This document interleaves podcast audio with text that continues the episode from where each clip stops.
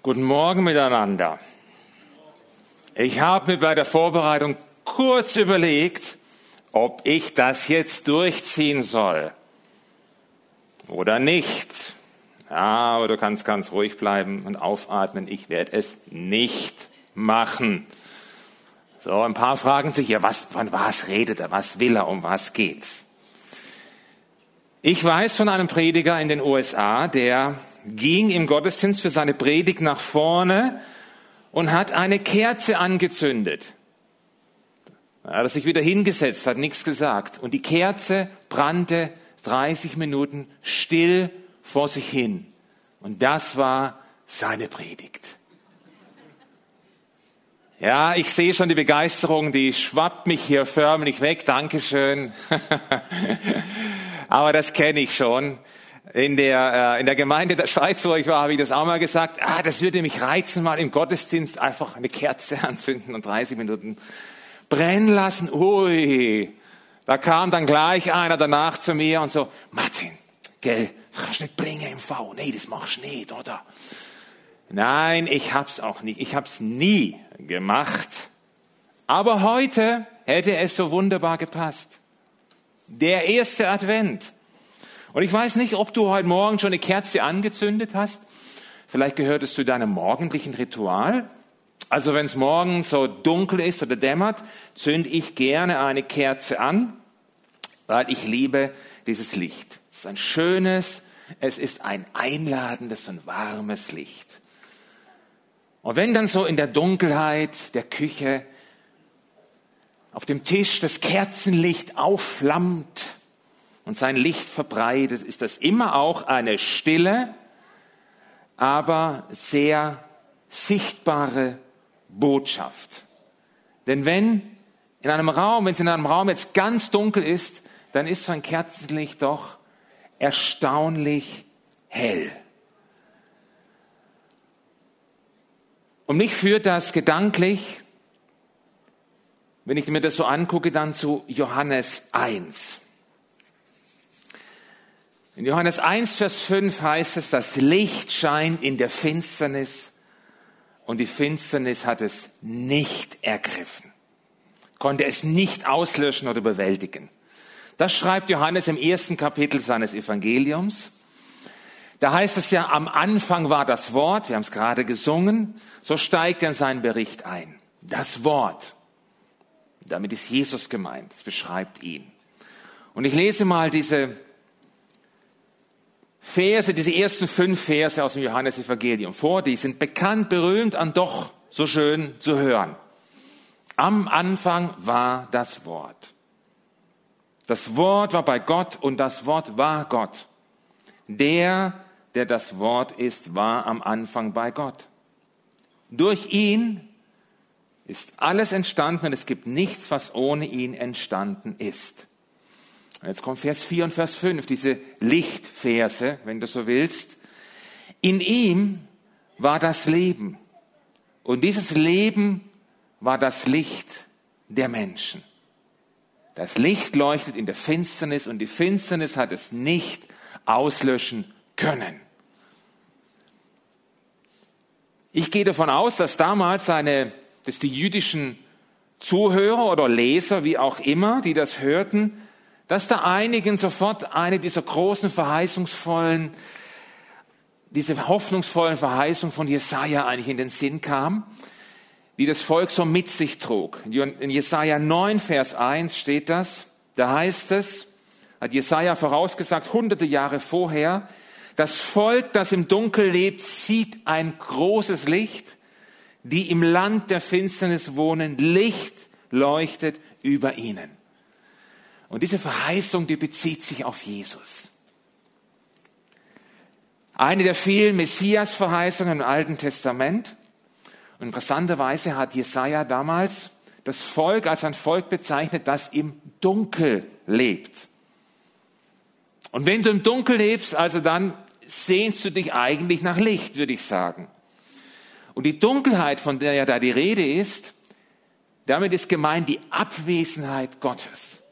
Gott war nicht mehr so gegenwärtig in seinem Volk, wie er das mal gewesen war. nicht mehr so gegenwärtig wie damals, als das Volk Israel aus Ägypten auszog, durch die Wüste und dann die Stiftshütte dabei hatte und Gott mit seiner Herrlichkeit die und Gegenwart diese Stiftshütte erfüllt hat. So dass Mose so ein Tuch auf seinen Kopf legen musste. So hell, wenn er rauskam, hat er geleuchtet. Oder nicht so gegenwärtig wie damals, als Salomo weit, weit ähm, zurück dann vor Jesaja den Tempel gebaut hat, ihn eingeweiht hat. Und bei der Einweihung heißt es da, die Herrlichkeit des Herrn den Tempel und das Haus des Herrn füllte. 1. Könige 8. So sehr, dass die Priester den Tempel nicht betreten konnten. Diese Zeiten, in denen Gott so gegenwärtig war, die waren lang vorbei, als Jesaja als Prophet auftrat. Denn das Volk hatte Gott schon lang zur Seite geschoben und lebte jetzt ohne ihn, lebte ohne Gottes Gegenwart, ohne sein Licht. Sie lebten, und so wird es beschrieben, im Finstern.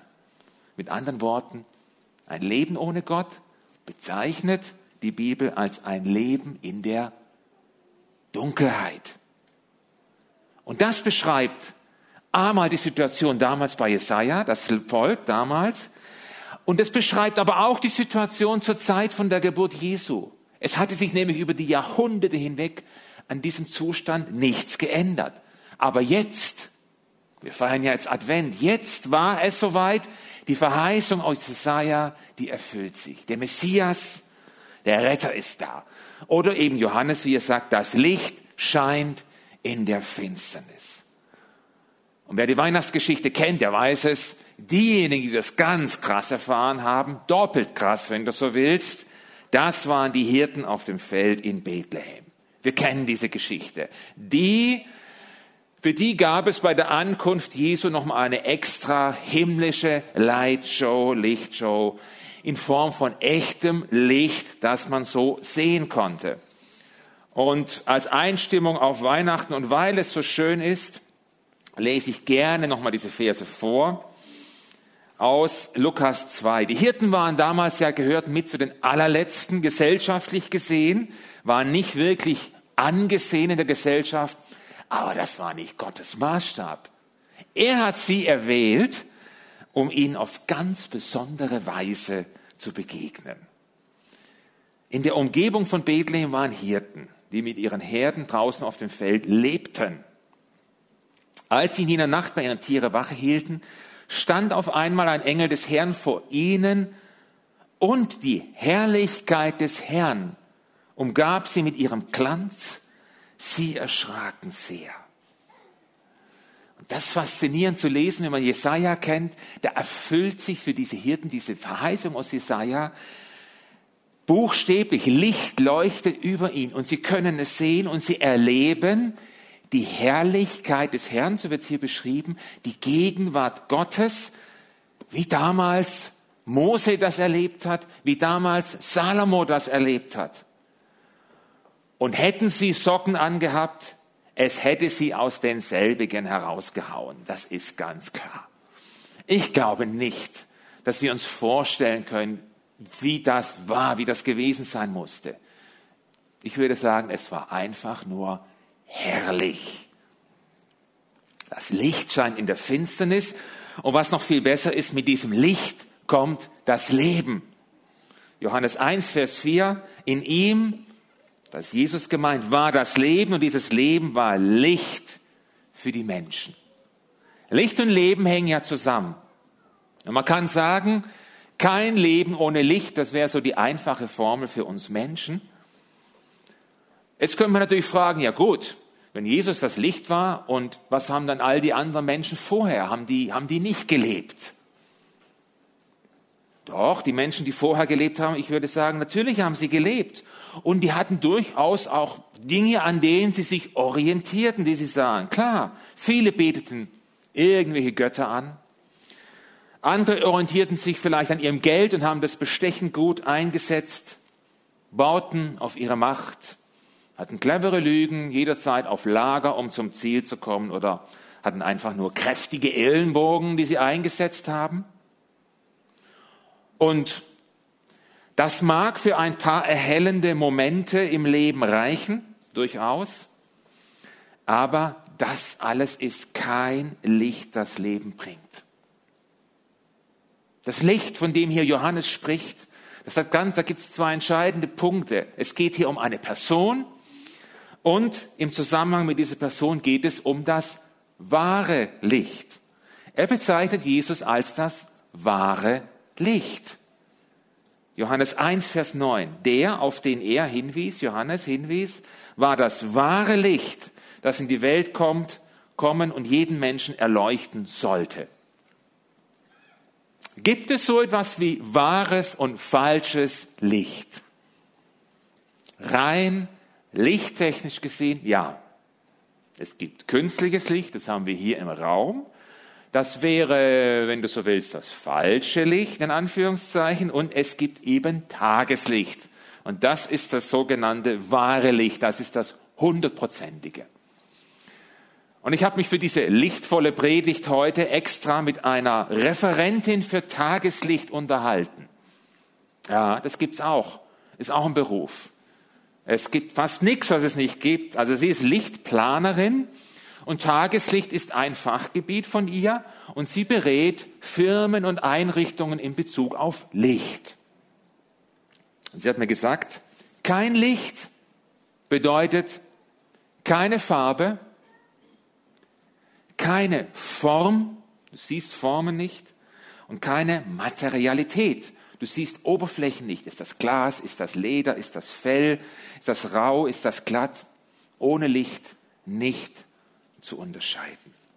Und Tageslicht, das ja von unserer Sonne erzeugt wird, manchmal direkt und manchmal indirekt, und doch ist es ja da, das ist das ursprüngliche Licht. Und wir Menschen sind allesamt auf Tageslicht angepasst. So nennen sie das. Und ich glaube, das stimmt. Absolut. Wir brauchen ja Tageslicht, um mal ganz grundsätzlich für unsere Gesundheit, für unser Wohlbefinden. Unser Körper braucht das, unser Gemüt. Wir reagieren drauf, der Tagesrhythmus, die Hormone, Vitamine, so vieles hängt davon ab. Und nur bei Tageslicht hast du eine 100% echte Farbwiedergabe.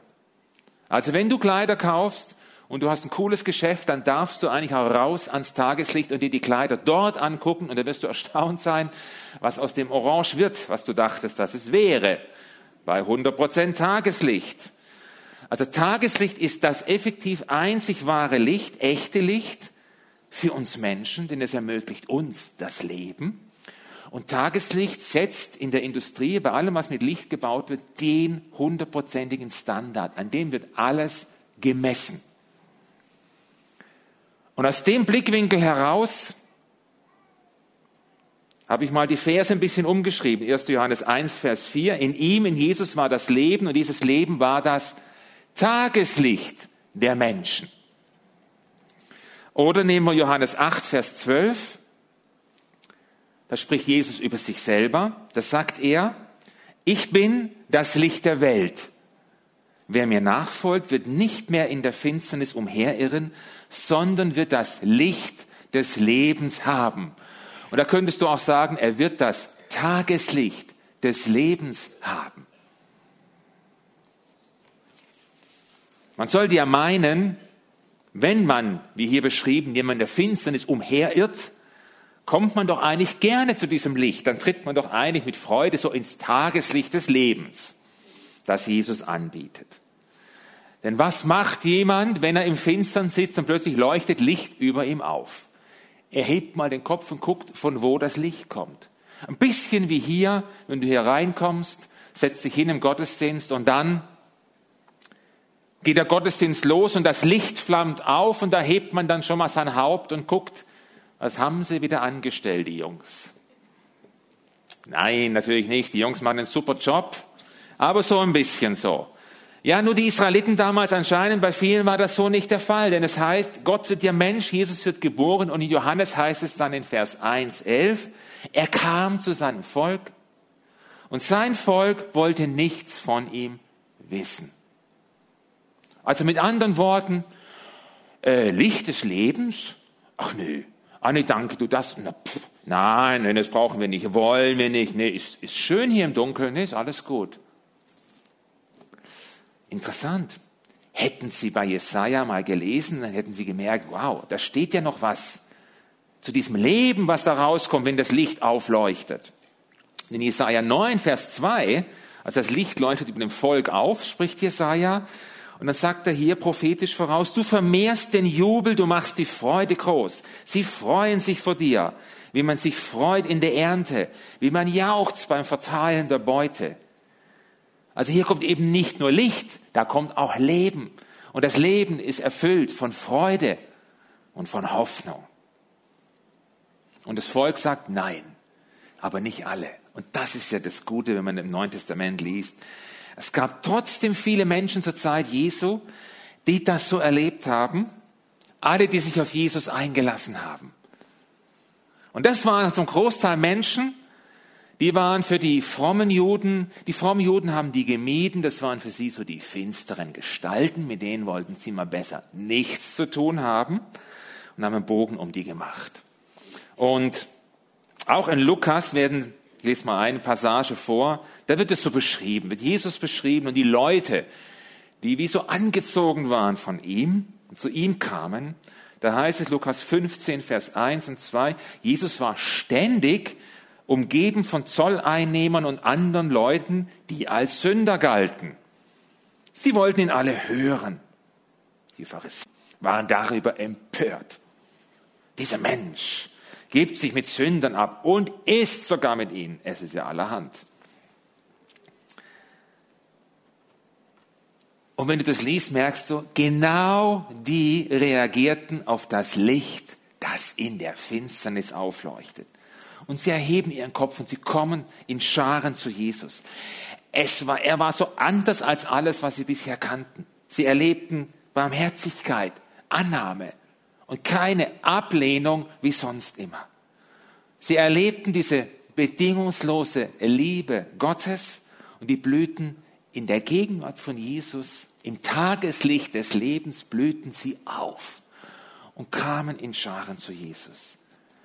Und eigentlich erlebten sie, was durch die Jahrhunderte durch bis heute viele andere erleben, wie groß die Dunkelheit im eigenen Leben auch sein mag, wenn Jesus ins Leben tritt, muss das Dunkel weichen und es wird hell.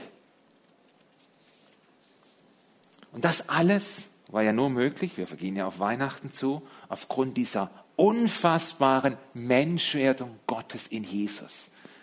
Werden wir wohl auch nie ganz verstehen, wie das geht, ich habe ein Zitat von Brennan Manning, ein, ein Theologe, katholischer Theologe aus den USA, der hat mal gesagt, eher kann man einen Orkan in einem Fischernetz einfangen als die Liebe Gottes, wie sie sich im Stall von Bethlehem zeigt, zu begreifen. Diese rücksichtslose, leidenschaftliche, kompromisslose, bedingungslose Liebe Gottes. Und die Faszination und die Anziehungskraft von Jesus, die ist ungebrochen bis heute. Und das hat nichts mit schlauen Worten oder Erklärungen zu tun. Ich möchte es mal so sagen, ich habe mir es hier so aufgeschrieben. Da, wo Jesus ja die Finsternis betritt und sein Licht aufleuchtet, ich glaube, da meldet sich unsere Seele zu Wort und die reagiert. Denn die Seele, die will ans Licht, die will leben. Und dieser Brandon Manning, der eine Geschichte erzählt, habe ich von ihm gehört, von fünf Geschäftsleuten, die aus der Umgebung von Chicago kamen und die waren für ein Geschäftsmeeting in Chicago und hatten ihren Frauen zu Hause versprochen, wir werden pünktlich zu Hause sein. Wir werden pünktlich nach Hause kommen zum Abendessen. Jetzt dauerte das Meeting allerdings etwas länger. Also rannten sie zu Ende dieses Meetings mit ziemlicher Geschwindigkeit zum Bahnhof und als sie dann sahen, dass der Zug im Begriff war, abzufahren, beschleunigten sie noch mehr, rannten durch diese Bahnhofshalle und stießen dabei einen Tisch mit Äpfeln um, die dort ein zehnjähriger Junge am Bahnhof verkaufte, um Geld für Kleidung und Schuhe zu sammeln. Vier von ihnen rannten weiter und einer blieb stehen. Ja, der Mitleid mit dem Jungen und rief seinen Kollegen hinterher, sie sollten seiner Frau sagen, er kommt dann anderthalb Stunden später, er nimmt den nächsten Zug. Und weg waren die vier und sind zu dem Zug gegangen, der gerade abfuhr. Er ging dann zurück in diese Bahnhofshalle und erzählte später, wie froh er war, das gemacht zu haben. Denn der zehnjährige Junge war blind. Und der Geschäftsmann fing an, diese Äpfel, die da rumlagen, aufzulesen, stellte fest, dass einige von ihnen ziemlich beschädigt waren, die konnte er nicht mehr verkaufen. Dann greift er zu seiner Portemonnaie, zieht 20 Dollar raus, gibt sie dem blinden Jungen und sagt, hier, das ist für deine Äpfel, das war nicht viel mehr Geld, als die wert waren, aber das ist für deine Äpfel, die wir beschädigt haben. Es tut uns leid, tut mir leid. Hoffentlich haben wir dir deinen Tag nicht kaputt gemacht. Gott segne dich. Und er dreht sich um, um zu gehen, läuft los, als dieser blinde Junge hinter ihm herrief, bist du Jesus?